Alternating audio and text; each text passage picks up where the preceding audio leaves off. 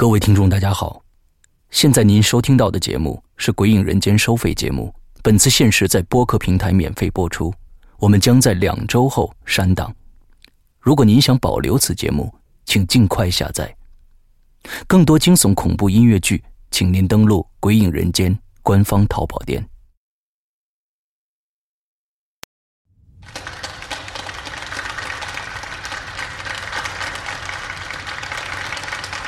谢谢大家，谢谢大家来捧场。呃，今天呢，在这儿我要给大家讲一个故事，这个故事大概会持续八个小时。这个故事是关于大家可能最害怕的一类人——精神病。在讲故事之前呢，我想给大家普及一下，可能大家对精神病的。认知上的一个误区，那就是千万不要以为每个正常人都是正常人，也不要以为每个精神病都是精神病。呃，比如现在坐在您旁边的那个朋友，他正常吗？你不要轻易下结论。你自己正常吗？你也不要轻易下结论。而我正常吗？你更不能轻易下结论了。现在，我想假设一个问题给到大家：假如一个你最信任的朋友告诉你，你今天听完我讲的故事以后，你就会精神失常，变成一个疯子，然后。他把一张入场券放在了你的桌子上就走了。问题来了，请您选择：第一，来到现场，匆匆的听一耳朵，就赶紧走；第二，根本不来，拿起桌子上的票就撕了；第三，听完前七个小时的故事，最后一个小时我不听了。第四，不信邪，非得听完这个故事不可。以上四个选择，请大家谨慎考虑，因为这毕竟是你最信任的朋友给你的忠告啊！《鬼影人间》最新长篇剧场之。市场，作者周德东，播讲人刘世阳。二零一五年十二月五日，登录《鬼影人间》官方淘宝店及苹果 APP。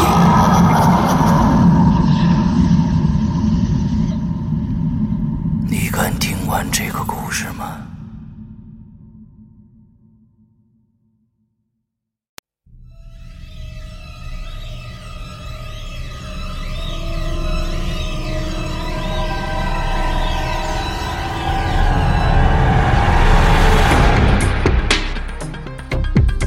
智商犯罪之化工女王的逆袭前情提要：丧事办完，下葬结束，甘佳宁如约到了街道的办公楼，等待他的是三个人，就是这三个人陪同甘佳宁一同被甘佳宁的杰作 TNT 炸得碎片乱飞。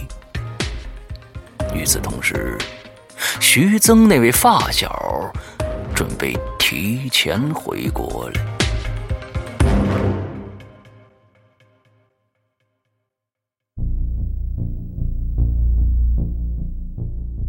县公安局主管刑侦的副局长王格东，一脸阴沉的走了过来，朝里边正在忙碌的法医组长老陈招了招手：“哎呦，老大，你来了！这死了几个？”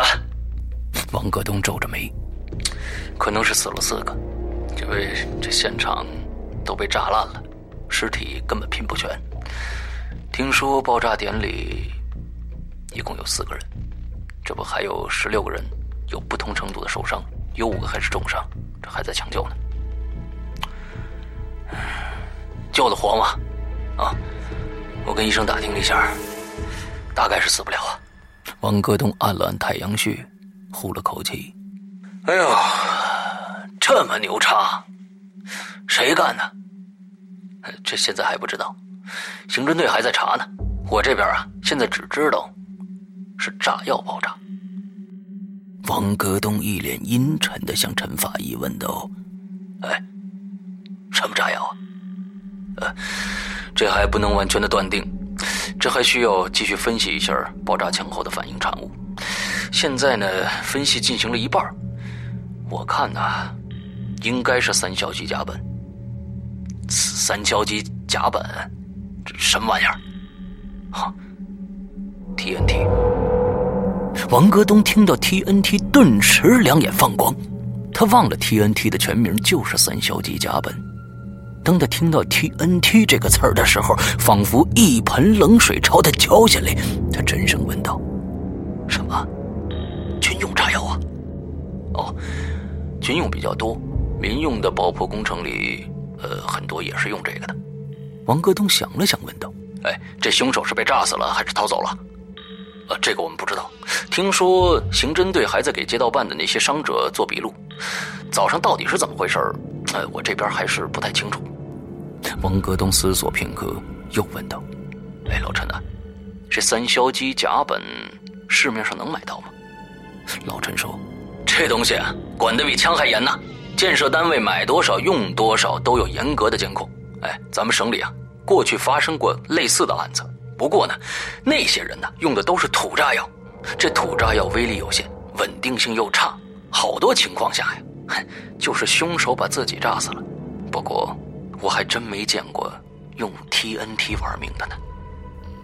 王戈东接着问：“哎，这 TNT 能自制吗？”老陈摇了摇头：“这个嘛，我觉得够呛，这难度非常大，需要工业设备，自己应该整不来这东西吧？”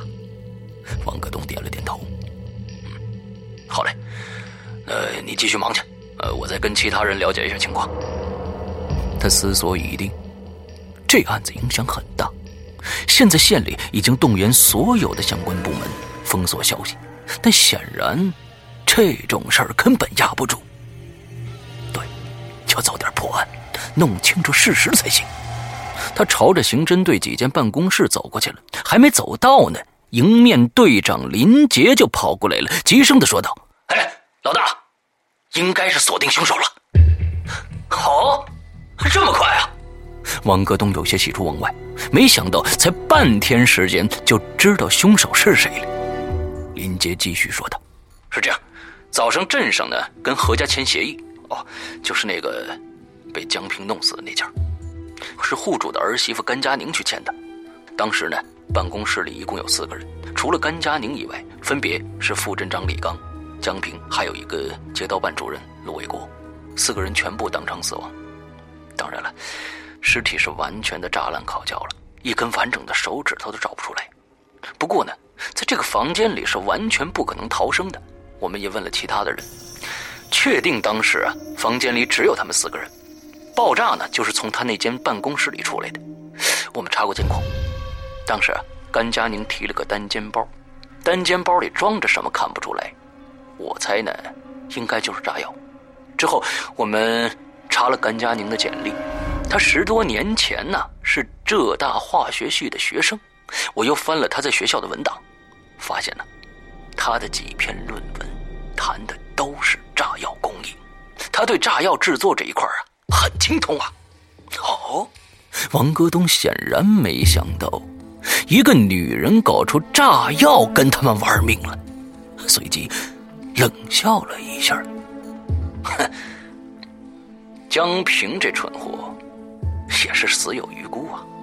要不是有人保他，我早把他废了。李刚那家伙也不是什么好东西。不过这老陆啊，我听说他在老百姓那块口碑还不错，这件事儿根本跟他没关系。哎呀，王戈东想了想，继续说道：“那现在案情基本清楚了，那你们领搜查令去吧。”去搜一下何家，回头呢再把犯罪动机、犯罪经过、监控录像整整，呃，就结案了啊！过几天呢，我跟上头领导沟通以后，再决定什么时候用什么样的方式向社会公布。哎，好嘞，那我马上去办。之后呢，林杰带人搜了何家，搜出了各种化学设备和用剩的材料，家中也发现了遗留的 TNT 颗粒。县局呢，派人走访了相关的材料销售点儿。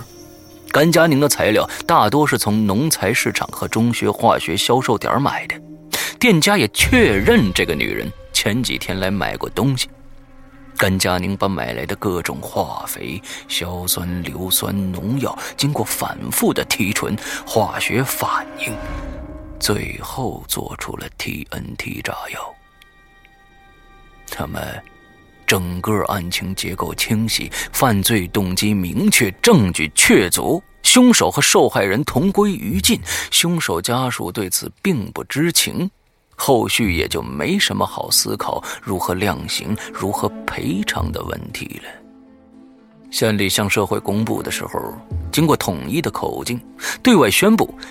甘佳宁此人性格古怪，不太与人说话，仇视社会，有严重的精神疾病。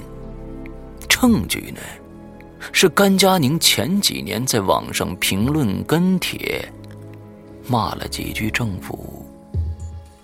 同时，县里也加派人手，增加维稳规模。在近几个星期内控制舆论媒体，尤其是不让外地的媒体有机会来采访甘佳宁的家属。总之呢，案子就这么结了。他们以为事情已经结束了，很快风平浪静了。可他们不知道，那个男人回来了。在他的眼中，甘佳宁玩的简直就是小儿科。用徐增的话说，那个人的智商是一百六。虽然他从来没测试过智商，但应该不会太低。学生时代，化学系同学戏称甘佳宁是化工女王。可如果真有化工女王，那那个人一定是真正的化工教皇，只不过他不喜欢炸药这种悲情的方式，他要做就做高端的。精心策划，完美布局，时间与空间的轨迹。中国本格推理新生代先锋人物紫金陈代表力作。你现在收听到的是《高智商犯罪之化工女王的逆袭》，由刘诗阳播讲，第三集。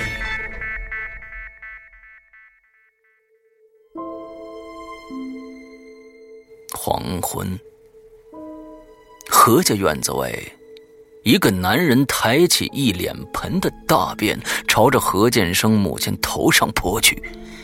老太太沉默无言，捋了一下头发，擦干脸上的粪便，独身拦在门口。院子里，一个小孩坐在地上大哭，他是甘佳宁的幼子。门外十多个人站着，一个劲儿的朝里谩骂，有的拿着木板拍打，吐着口水。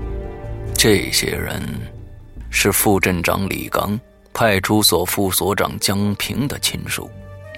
一名妇女疯狂的一把将婆婆推倒在地，带人冲了进去，把幼子拎了起来。孩子顿时吓得都哭不出声来。婆婆急忙跪在地上，拉扯着他们的裤腿，哀求道：“ 求你们了，别弄孩子呀！要打你们就打我吧。成年人打小孩，毕竟不像话。万一手冲了，要出了大事呢？”那名妇女虽然满腔怒火，也知道轻重。他把孩子一把扔在地上，教唆自己十来岁的儿子：“ 儿子，你过来，你给我往死里打！啊，就是这小畜生他妈把你爸害死的。在母亲和一干亲戚的撑腰下，那个小鬼马上冲上去，肆无忌惮的踢着这个才四岁的小孩。婆婆忙爬过去，用背护住孙子，任由这帮人踢打着。远处呢，围了很多人，只是没人敢上前帮忙啊。其中不乏何家的亲戚，可他们也只是无关痛痒的朝里边喊着：“说算了，人都死了，他们婆孙两个也挺可怜的，不要这么弄了。”另一侧停了辆幺幺零警车，几个警察在车外边抽烟，并不上去制止。他们接警到现场后，看到受害者家属在报复何家，因为呢彼此都认识，况且受害者家属都是他们那个圈子里的人，而何家素来没有任何的背景关系，所以警察也不插手。只看着事态发展，如果闹得太厉害了，等一下再出面阻止也不迟。街的另一头，徐增和一位胖乎乎的、戴着帽子的中年男人站在不起眼的一角。那个男子紧紧的握着拳头，眼中蹦出火花。他咬了咬牙，正忍不住要走上去的时候，徐增一把拦住了他。“徐增马上走到警车边，打了个招呼，给他们分了几根烟，说了几句客套话，又说：“这样子恐怕影响不太好吧？万一传出去了，上面的领导会不高兴的。”警察一想，觉得很有道理，就过去劝退了那些人。过后，徐增抿抿嘴，看了眼身旁的老朋友，拍了拍他的肩膀，没说什么。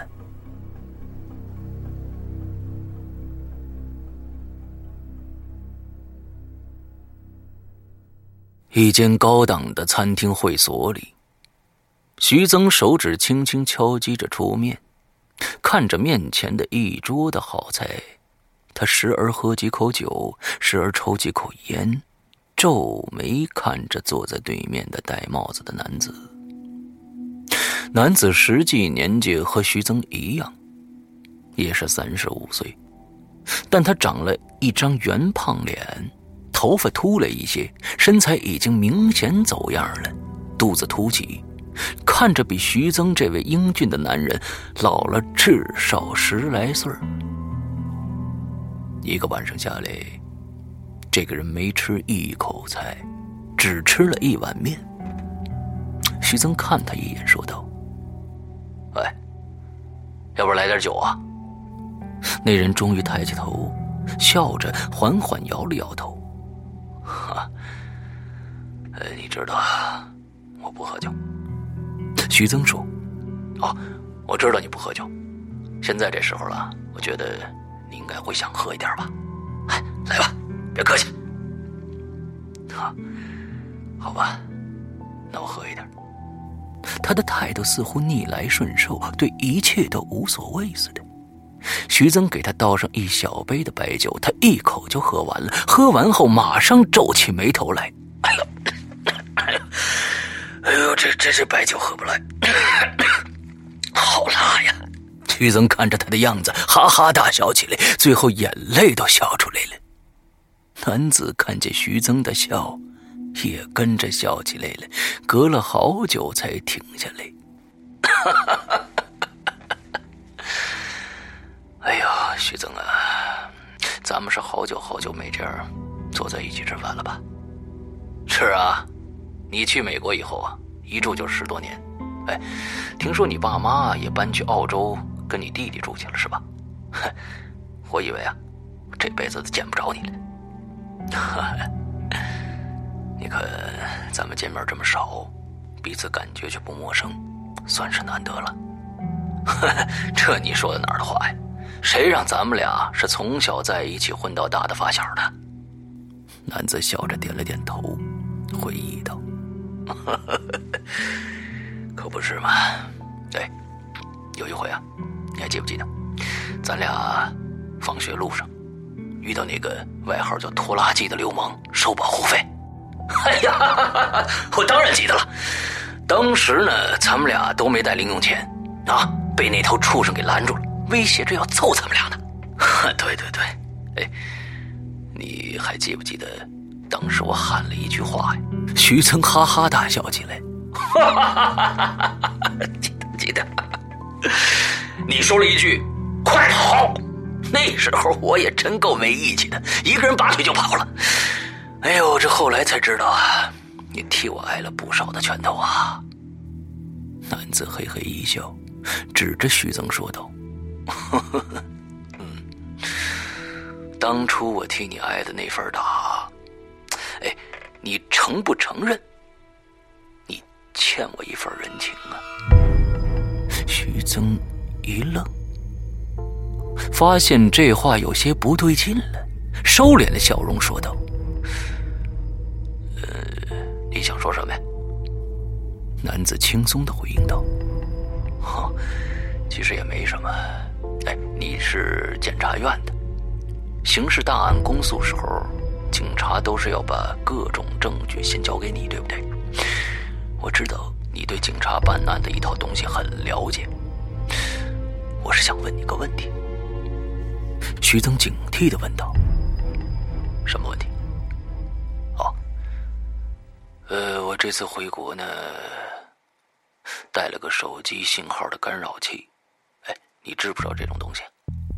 徐增微眯了一下眼睛，说道：“啊，知道。”很多诈骗分子打电话的就用的这个，男子继续说：“，我买的时候啊，那个美国佬跟我说，这东西是高科技啊，最新版本的产品。他开玩笑的跟我说，这恐怖分子啊，都用这个进行联络。哎，不过话说回来了，这东西到底有多管用呢？我是不太了解。如果啊……”我用这个东西打电话的话，警察想查到我的位置，能查到吗？徐增的警惕更强了，压低声音说道：“男子随意的笑了笑说：“，其实我也不想瞒你，他们死定了。”徐增大吃一惊。过了半晌，惊讶的问道：“你你说什么呢？”男子不以为然的重复了一遍：“他们死定了。”徐增轻咳了一声，说道：“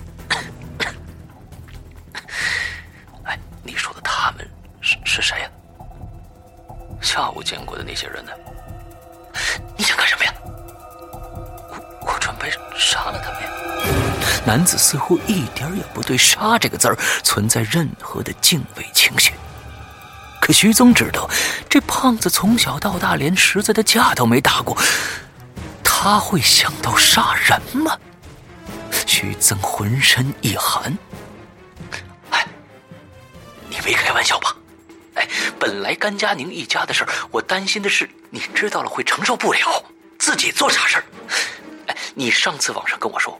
你大概呢是从事了这么多年的化工工作，最近的身体感觉非常的不适，这我怕你雪上加霜，你你怎么能想到这种事儿呢？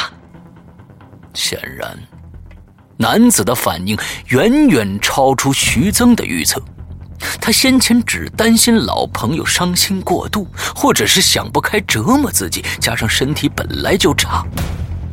没想到，他居然想着把这些人都给弄死了。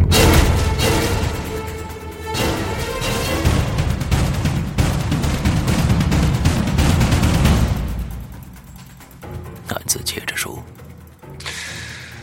呃，回国前就想好了，下午看到这些事儿呢，我就更坚定了我的想法了。”你他妈发什么神经啊！你被枪毙了，你爸妈怎么办呢？嗨，这他们在澳洲和我弟住在一起，没什么关系。你你你从来就没杀过人，你怎么一下子变得这么变态呀你？哈哈，我不变态，这是他们逼的。你要怎么杀呀？哎，你以为你想杀个人就能杀得了吗？男子露出了很轻松的表情。徐增啊，你忘了我是学什么的了？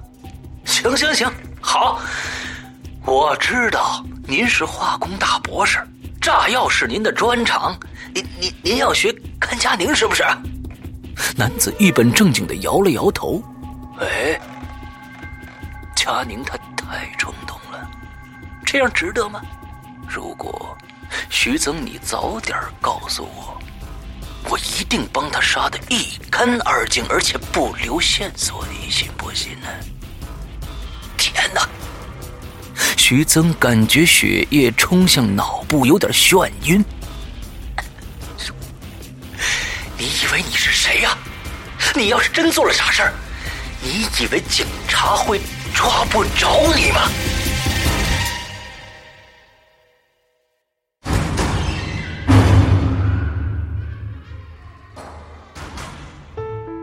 刚刚你收听到的是《鬼影人间》惊悚系列音乐剧，更多精彩，请关注新浪微博“鬼影人间”。苹果手机用户请搜索 App Store 关键词“鬼影人间”，即可免费下载精彩 APP。夜深人静，恐惧来袭。你准备好了吗？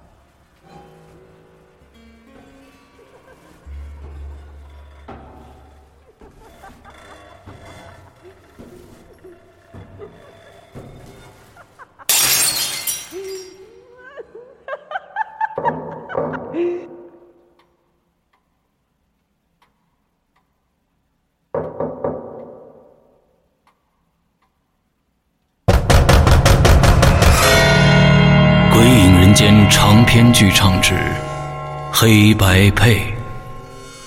二零一五年七月十五日，鬼影人间官方淘宝店及苹果 APP 全球首发。